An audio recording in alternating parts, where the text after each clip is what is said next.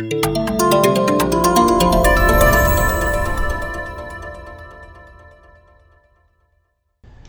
secuencia de los hechos de, la no salida finalmente del ministro de Defensa Ayala muestra que esta segunda pulseada entre Pedro Castillo y Mirta Vázquez la ha ganado Pedro Castillo. Eh, recordemos que el primer enfrentamiento, o mejor dicho, el, el, primer momento de tensión entre Mirta Vázquez y Pedro Castillo fue la salida de Barrenzuela. Mirta Vázquez tuvo que poner su cargo a disposición, su renuncia, para que Pedro Castillo se viese obligado a tomar una decisión. Recordemos que llevamos 100 días de gobierno donde Castillo lo que muestra es una, incapacidad para tomar decisiones, para hacerse el muertito y dejar que las cosas pasen. La salida de Barrenzuela se sucede porque Mirta Vázquez decide poner su carta de renuncia sobre la mesa. En este caso, en el de Ayala, está clarísimo que eso también vuelve a suceder y que Castillo inicialmente piensa en sacar a Ayala, pero algo lo lleva a retractarse y a no sacarlo. Mirta Vázquez está a punto de renunciar y decide no hacerlo. Pedro Castillo en este momento siente que le ha ganado esta segunda puesta de mano a Mirta Vázquez. Y todo parece indicar que Pedro Castillo no le, no le gusta o está, no está muy conforme con que haya un primer ministro que le ponga condiciones para quedarse en el cargo. Esto es increíble considerando que antes tuvo un primer ministro que hacía renunciar ministros por Twitter sin haberlo conversado con el presidente y aparentemente eso no molestaba tanto a Pedro Castillo. Eh, le costó mucho sacar a, Guido Bellido de primer ministro. Entonces la pregunta es ahora, ¿esa relación entre Pedro Castillo y Mirta Vázquez es viable, es sostenible? Eh, y creo que hay que considerar eh, un hecho importante. Desde la perspectiva de Mirta Vázquez yo creo que esa relación es viable es decir, seguramente ella se ha quedado para intentar reconstruir o para intentar, no sé, hacer viable el gobierno.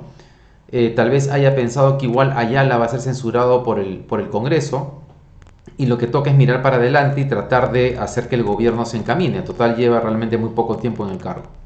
Sin embargo, queda la duda o me queda la duda de si Pedro Castillo tiene la capacidad para hacer que esa relación funcione si Pedro Castillo le va a dar el espacio que les corresponde a Mirta Vázquez para poder enderezar su gobierno, para poder articularlo, cohesionarlo y para poder hacer un gobierno de izquierda técnico y bueno. Y tengo dudas sobre que Pedro Castillo le vaya a dar ese espacio a Mirta Vázquez.